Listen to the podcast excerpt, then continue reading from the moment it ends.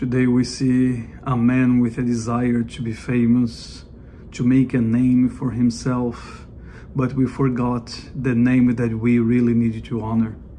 The Bible says, Therefore God elevated him to the place of highest honor and gave him the name above all other name. This name is Jesus Christ.